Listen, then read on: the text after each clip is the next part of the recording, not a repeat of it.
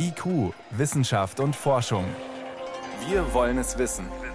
Ein Podcast von Bayern 2.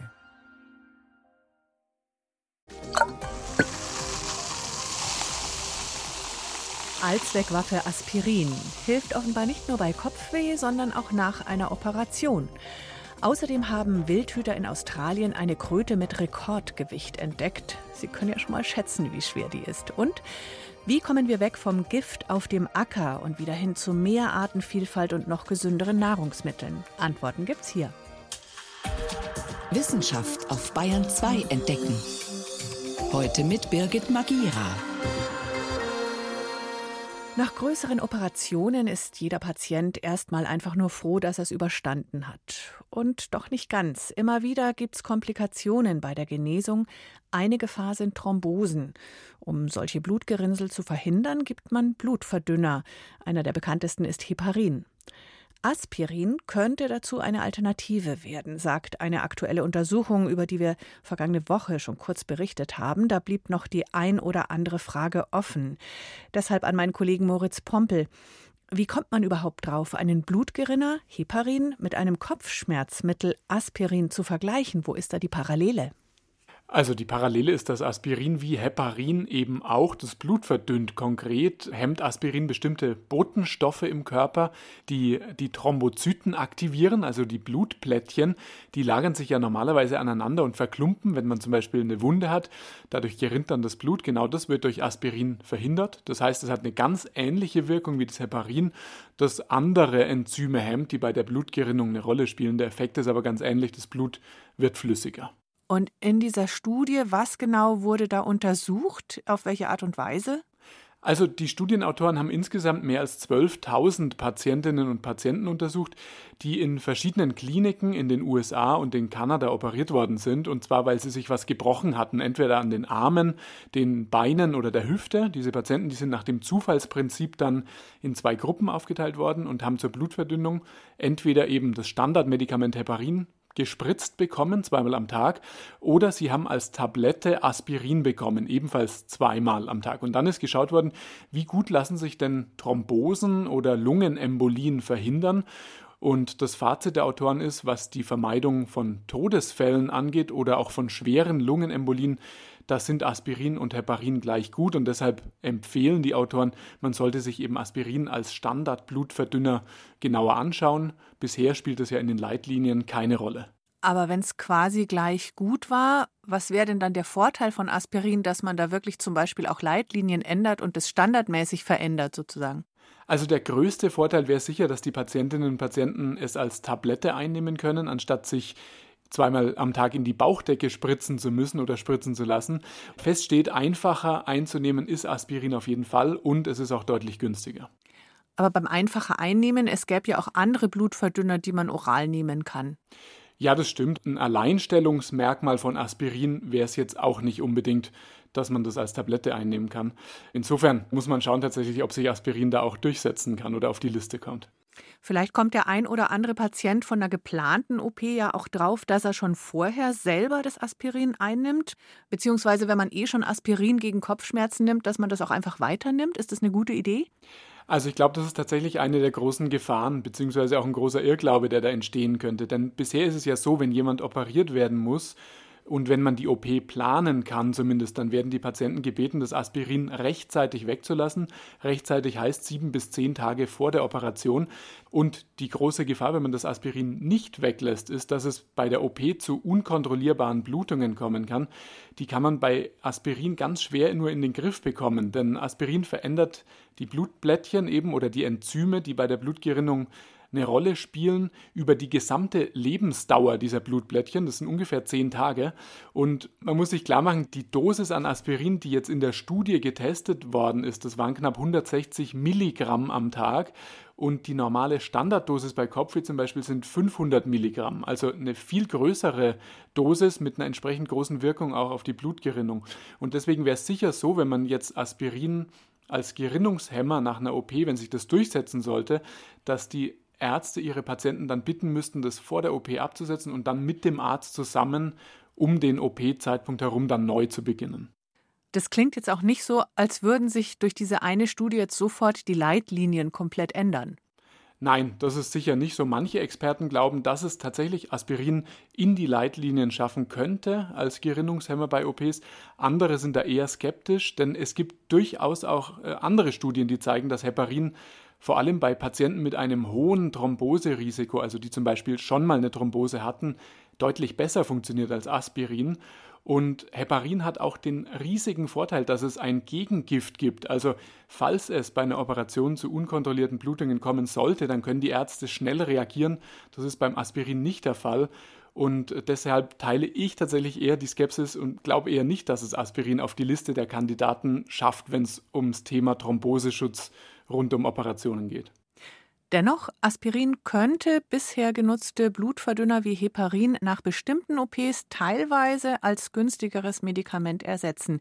Infos waren das von meinem Kollegen Moritz Pompel. Danke dir. Gerne.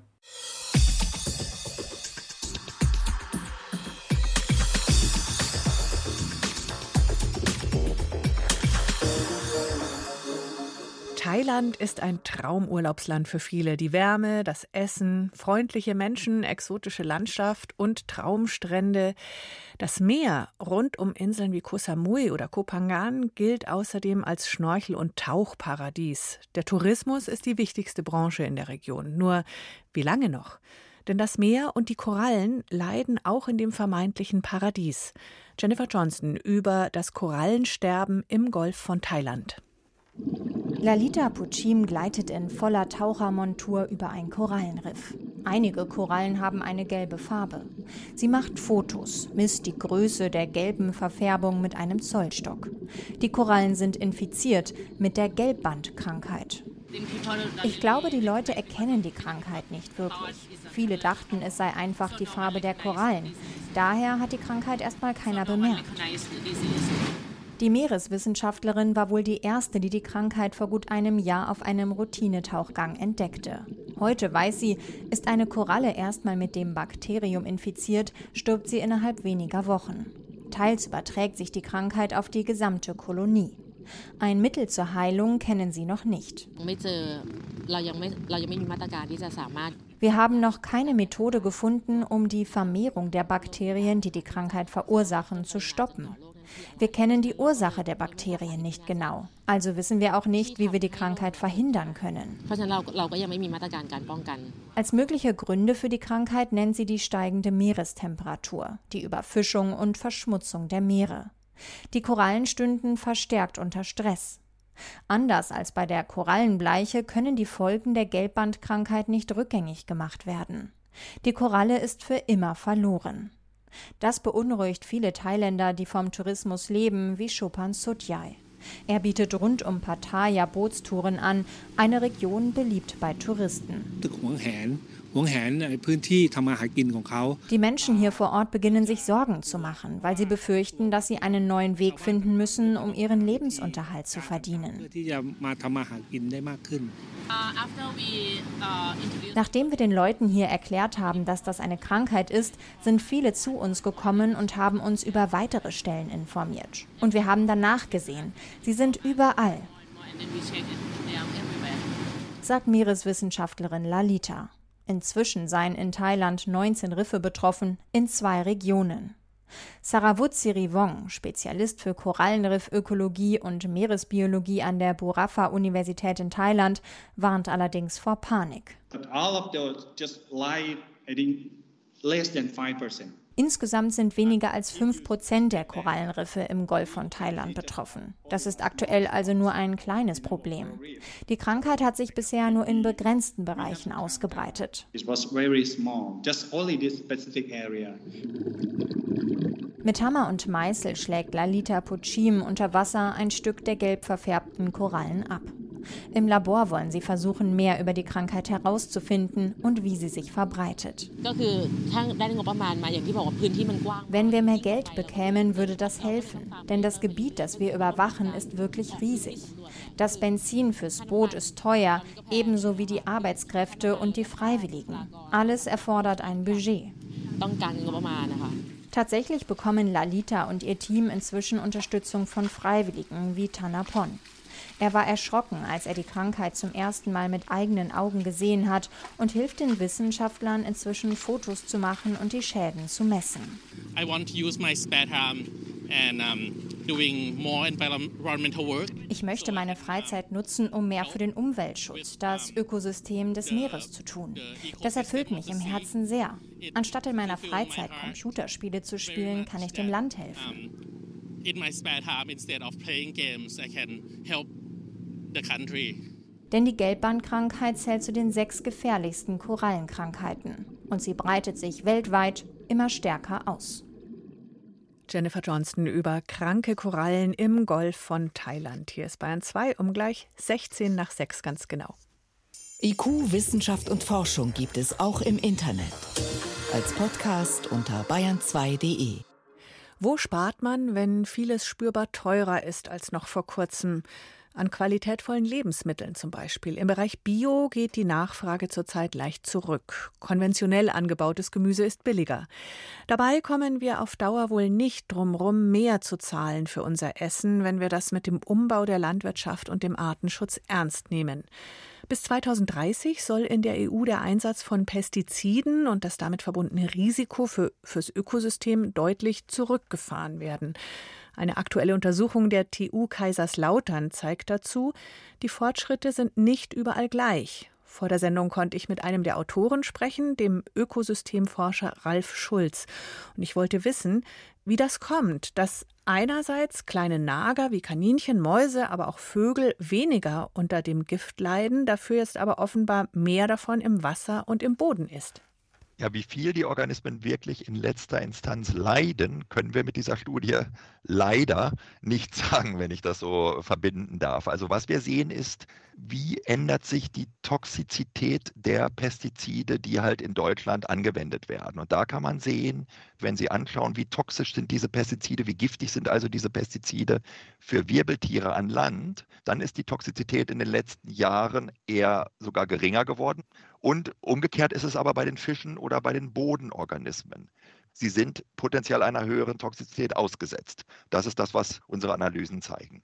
Wie kommt diese Diskrepanz, dass auf Landwirbeltiere, respektive Mäuse, Kaninchen, Vögel und so weiter, weniger Giftigkeit einwirkt und auf Fische und Bodenorganismen, also im Wasser und im Boden, offenbar mehr davon ist oder mehr wirkt? Das hängt vermutlich damit zusammen, dass sich die Wirkweise der Pestizide geändert hat. Und das liegt eben einfach daran, dass es große Probleme mit der Toxizität von Pestiziden gegenüber Wirbeltieren gab und man diese Probleme zu verringern versucht hat, indem man Pestizide entwickelt hat, die eine geringere Toxizität, eine geringere Giftigkeit gegenüber Wirbeltieren haben. Und das ist sicherlich zum Teil gelungen, aber gleichzeitig wurden die Pestizide eben spezifischer für andere Gruppen von Organismen und damit zusammenhängt zum Beispiel die Zunahme der Toxizität bei den Bodenorganismen. Also sozusagen auf Kosten der Bodenorganismen und der Fische. Was kann denn Ihre Studie über die Situation für die Insekten sagen? Weil auf die hat man ja auch sehr stark geschaut. Genau, wir hatten zuvor eine Studie gemacht in den USA, wo die Insekten sehr stark auch eine Steigerung der applizierten Toxizität erfahren haben. Die haben wir in Deutschland so nicht gesehen, sondern das Bild ist heterogener. Das liegt einerseits daran bei den bestäubenden Insekten wie den Bienen, dass in der Tat in Europa ja einige Neonicotinoide, die dort besonders wichtig sind, eben aus der Nutzung herausgenommen wurden und nicht mehr angewendet werden dürfen. Und es liegt daran, dass diese Insektizide, die wir in Deutschland einsetzen, weniger toxisch sind für die Wirbellosen, zum Beispiel im Gewässer, also die Insekten und Krebstiere dort, aber im Vergleich toxischer für die Fische, als wir das zum Beispiel in den USA beobachtet haben. Also im Endeffekt ist es so, dass es darauf ankommt, wie sich der Mix von Pestiziden, die eingesetzt werden, zusammensetzt. Und offenbar haben wir auf die Frage, wie bekommen wir Landwirtschaft, gute Erträge auf der einen Seite und Artenschutz und menschliche Gesundheit auf der anderen Seite zusammen, diese Frage haben wir noch nicht befriedigend beantwortet. Die EU möchte jetzt bis 2030 im Vergleich zu 2020 die Pestizidmenge auf dem Feld halbieren. Das würde konkret für Deutschland bedeuten, von 30, 35.000 Tonnen runter auf 16 bis 17.000 Tonnen. Ist das Ihrer Ansicht nach eine sinnvolle Idee, eine gute Idee? Das ist eine gute Idee, wobei man sagen muss, und das ist sehr wichtig, die EU möchte nicht nur die Menge reduzieren, die eingesetzt wird, sondern auch die Risiken. Man muss also neben der reinen Menge auch zum Beispiel die Toxizität der Pestizide mit berücksichtigen. Nur dann kann man sagen, ob sich auch das Risiko reduziert. Was zu vermuten ist auf lange Sicht, dass man diese Reduktion der Menge und der Risiken nur hinbekommt, wenn man in Teilen wirklich anfängt, konsequenter die Landwirtschaft, wie sie im Augenblick stattfindet, zu transformieren in eine Landwirtschaft, die eher wieder lokal Produkte produziert, lokal die Produkte verkauft, versucht, die Pflanzen, die Kulturpflanzen durch gezielte Düngemaßnahmen und andere Unterstützungsmaßnahmen so zu fördern, dass weniger Pestizideinsatz notwendig ist. Also es muss ein Weg im Prinzip von der Abhängigkeit von Pestiziden, wie sie in der aktuellen Landwirtschaft gegeben ist, hin zu einer Landwirtschaft kommen, die mit weniger Pestizideinsatz klarkommt. Dann wird man diese EU-Ziele erfüllen können. Konkrete Ideen dazu gibt es ja schon zuhauf, sowas wie Streifenanbau, dass ich nicht mehr diese riesigen Monokulturen habe oder eine bessere Fruchtfolge, die gesündere Pflanzen und widerstandsfähigere Pflanzen dann hervorbringt. Auch Hightech wird ja schon eingesetzt zur Unkrautbekämpfung, aber all das scheint noch nicht den Nutzen zu bringen, den wir haben wollen.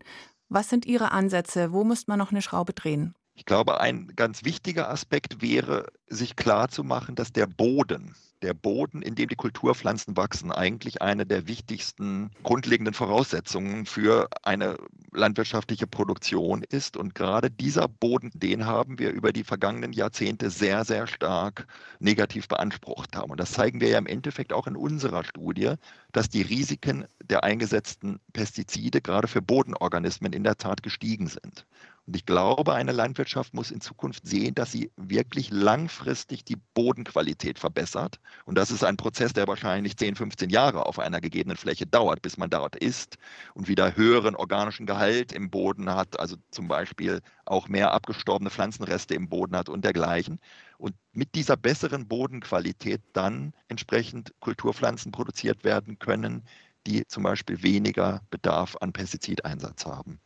Aus der Landwirtschaft hört man die Klage, wir sind hier immer die Buhmänner, wir müssen noch mehr machen. Andererseits gibt es die Forderung, Subventionen anders zu verteilen. Wir Verbraucher wollen auch nicht immer unbedingt höhere Preise zahlen. Wie kann eine Lösung da aussehen? Letztendlich geht es immer ums Geld, oder?